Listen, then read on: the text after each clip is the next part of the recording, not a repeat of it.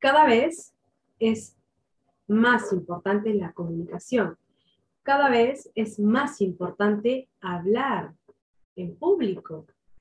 Muchos de mis alumnos me preguntan, ¿cuál es más importante? ¿Tener una buena voz o tener una gestualidad fantástica? La respuesta es tener una buena voz. Tener una buena voz significa tener la voz que ya tienes, la que te ha tocado. No podemos cambiarla. Lo que sí podemos hacer es saber jugar bien con la voz. Si no quieres resultar aburrido o monótono, tienes que subir y bajar los volúmenes. Hola, mi nombre es Leticia Andrea y guío a muchas personas en todo el mundo a potenciar sus habilidades de habla en público. Antes de empezar, suscríbete a este canal si aún no lo has hecho. Suscríbete también a mi canal de Reingeniería Humana que está buenísimo.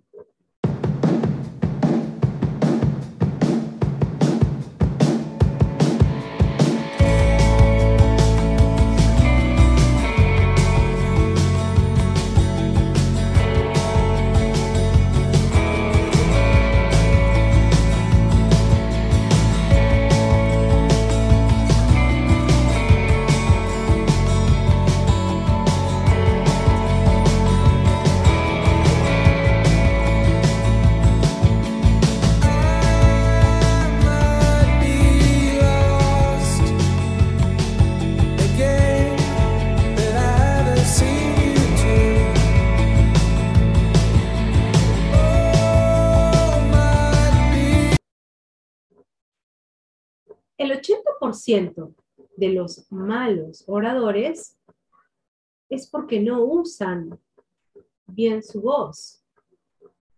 El lenguaje verbal es lo que más usamos, pero en la voz es en lo que más fallamos. Ahí tenemos que hacerle mayor hincapié. Y lo primero que tienes que hacer es escucharte y acostumbrarte a cómo suena tu voz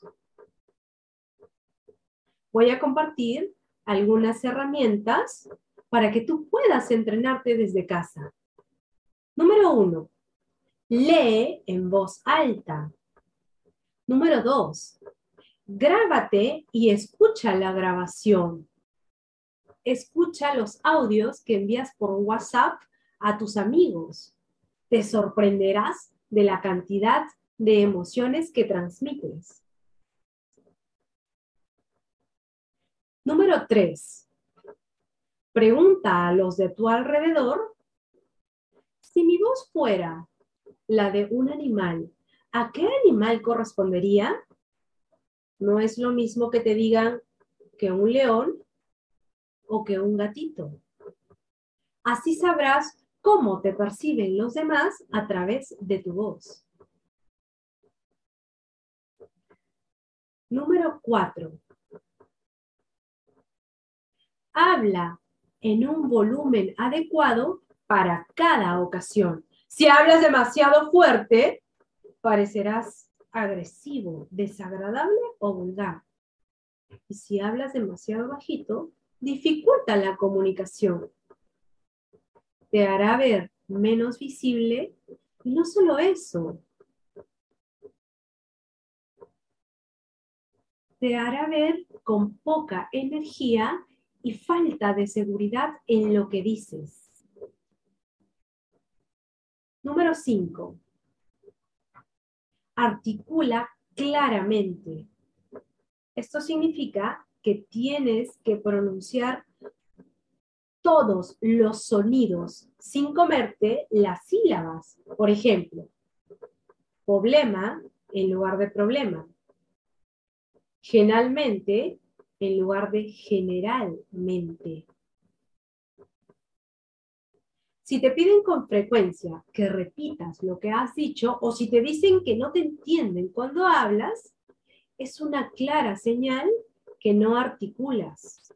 Tal vez por ansiedad o por algunos hábitos adquiridos durante la niñez, tú tienes un problema de articulación. El ejercicio más común para entrenar tu articulación es el entrenamiento con el lápiz. Te muestro cómo hacerlo.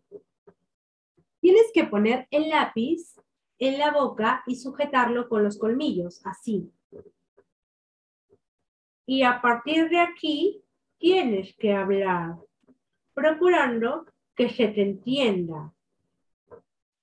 Lo más fácil es leer un texto en voz alta varias veces, procurando que se te entienda. ¿Qué provoca el lápiz? Este estorbo hace que trabajemos todos los músculos de esta zona. Con lo que al soltar el lápiz tenemos la lengua y todos los músculos mucho más flexibles, mucho más ligeros, mucho más preparados para tener una buena articulación. Cada idioma tiene sus variables dialectales y todos nosotros podemos hablar según el acento de nuestro país o región. Pero hay que tener en cuenta que en un ambiente más profesional es conveniente adoptar el estándar, es decir, este tipo de modelo que todos compartimos y que permite entendernos con claridad. Por ejemplo, excelente en lugar de excelente. Estudiado en lugar de estudiado. O mi amor en lugar de mi amor. Estos serían rasgos muy específicos de un acento variable dialectal, que es conveniente no hacer en un ambiente más profesional, más formal. Con estas herramientas puedes entrenarte desde casa y si necesitas más recursos y quieres entrenarte directamente conmigo, potenciar tus habilidades de habla en público y avanzar a un siguiente nivel, inscríbete en mi programa de neurooratoria y creatividad para profesionales. En la descripción de este video te dejo los enlaces de todas mis redes sociales Así que escríbeme para darte más información de los detalles de inversión. Y quiero que sepas algo más. Te amo. Nos vemos en los siguientes videos. Adiós.